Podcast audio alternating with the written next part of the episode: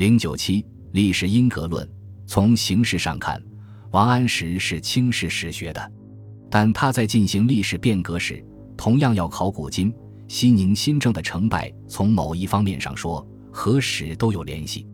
南宋末元初，史学家马端林作《文献通考》，作为大宋的遗民，他总结王安石变法，一方面称赞王安石进行变法的勇于任怨，而不为毁誉所动的勇敢精神，肯定精工心法、主于理财的一面。同时，马端林揭露心法诸多弊端，从思想上说。一个突出的问题是不知时事变，如王安石的薄甲法是借鉴古代的集民为兵的方法，这在古代行得通，但是后世的条件发生了变化，按老套子办事则无益而有害。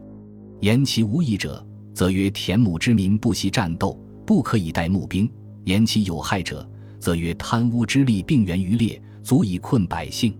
说到注意法，马端林又说：盖介夫所行。克和积极之意多，惨达中立之意少，故注意虽良法，保甲虽古法，而皆足以并民。王安石看重实际，勇于革新，思想中有唯物主义的因素，但无可否认，王氏的变革历史观却固化在一定的陈旧的思维范式里面，正缺少一种通变的思想。马端林对王安石的评论还是抓到了问题的关键。马端林，字贵宇。饶州乐平人，生于理宗保佑两年，卒年不详。元英宗至治二年，饶州路以《文献通考》复刊时，年六十九。除《文献通考》三百四十八卷外，他还著有《多实录》一百五十三卷，《一根墨守》三卷及《大学集传》等，据失传。其父马廷鸾官至参知政事兼同知枢密院事，晋右丞相兼枢密使。马廷鸾的著作中，史学作品最重要的是《读史寻编》，他对马端林的史学产生直接的影响。当然，父子在封建制度一些问题上也不尽一致。《文献通考》共二十四考：田赋考、钱币考、户口考、职役考、征缺考、史底考、土贡考及国用考。这几考是关于封建国家经济制度的；选举考、学校考。职官考是关于封建专制主义政治制度的，与礼制有关的是交涉考、宗庙考、王礼考、乐考；关于国家专制统治的有兵考、刑考；关于文化典籍的有经籍考；关于国家皇族统系的有地系考、封建考；有关天象和地理的有象为考、物意考、余地考；关于周边问题的有四义考。各考核起来，对整个封建社会各个时期的各个方面做了全面的总结。白寿仪先生说，它是封建社会的素描的图景。这部书对中国历史，特别是对两宋的变革的历史变动做了系统的总结。我们要重视的是他在历史的总结中表现出的一种通变的历史眼光，如宋人企图以封建井田的办法来解决社会危机的主张。他批评说。以通变的眼光来思考历史，总结历史变革，是两宋的历史因格论的一个特点。理学家如邵雍、二程、朱熹对历史的因与格都有自己的看法，其中心是以天理作为变革社会的准则，因此他们高谈天理对正人心、风俗以及富三代的治治中的重大作用，但是他们拿不出切实有效的振兴社会的办法。极有讽刺意味的是，当真德修一批理学大儒在理宗上台时，政治上也最为风光之日，却是南宋急速走下坡路之时。这样说，并不是说他们中一些人不能提出一些值得重视的观点，也不是说他们历史的因格思想没有任何价值。下面列出几点：一、随时变异以从道，这是理学家程颐历史因格论的集中表述。程颐在《上仁宗皇帝书》中说到北宋到非变革不可的地步。他指出，他说一想到社会的动荡，每思之神魂飞跃。程颐认为变革要把击鼓和不逆于常两者结合起来，认为这两者不能分开。在《右上太皇太后书》中说，击鼓是复三代之制，但是击鼓又能变长，才能得圣人之意。宋代很多人主张以行封建、井田的办法来缓和土地危机，如张载、李构等都是这样主张的。王安石也是仿古之封建井田、定方田均税的方案。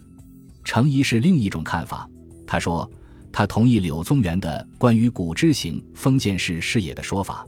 程实没有说是，而称之是不得已，应当看到。程颐的观点与王安石的差异，应在经济中去找。方田均税在一定程度上触动了大地主、大商人的利益，所以王安石的精工心学与理学发生冲突。不少人说王安石的心学是坏人心术，其实这不过是触动经济利益而引出的一种仇恨心绪。因为即使在学术上的差异，也不至于达到不顾学者应有的气度，非要这样抵骂的地步。二慎虑而动，这也是程颐提出来的。程颐说：“变革事之大也，必有其时，有其位，有其才。审虑而慎动，而后可以无悔。”在另一地方，程颐提出便要见随时，特别是牵连到近期贵家时，更要慎重。他的话是这样说的。若服尽奢侈，则害于近期；现田产，则防于贵家。如此之类，既不能断以大功而必行，则是迁于朋比也。指太不能朋王，则谓之难矣。从这个地方可以看出，城市的历史因格论是一种保护近期贵家的变革论。一切都是以天理为准。说王安石是严厉坏人心术，实际不过是坏了近期贵家之力。所谓治太不能朋王，这里提出一个问题，即行心法不能得罪损害权贵，否则后果是朋王。这清楚表明了城市因格论的实质。三通便是简易，朱熹继二程发展理学，成为理学的集大成者。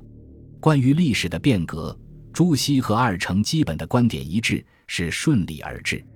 但是朱熹具有更多的通变的思想，他说。使孔子记周，必通便是简易。又说，居今之事，若欲尽除金法，行古之政，则未见其利，而徒有烦扰之弊。又事体重大，阻隔处多，决然难行。以井田封建的办法来解决宋代的社会问题，也是行不通的。他说，他同意柳宗元对封建的看法，但又以为柳宗元把封建说的全不好，也不对。其实。柳宗元对封建是一种历史的思考。朱熹提出行古制，当重在通其精神，其精神是在减轻百姓的负担。他说：“朱熹仕宦生涯不过九载，主张清民富，至漳州任上，施行政经界，对百姓有利。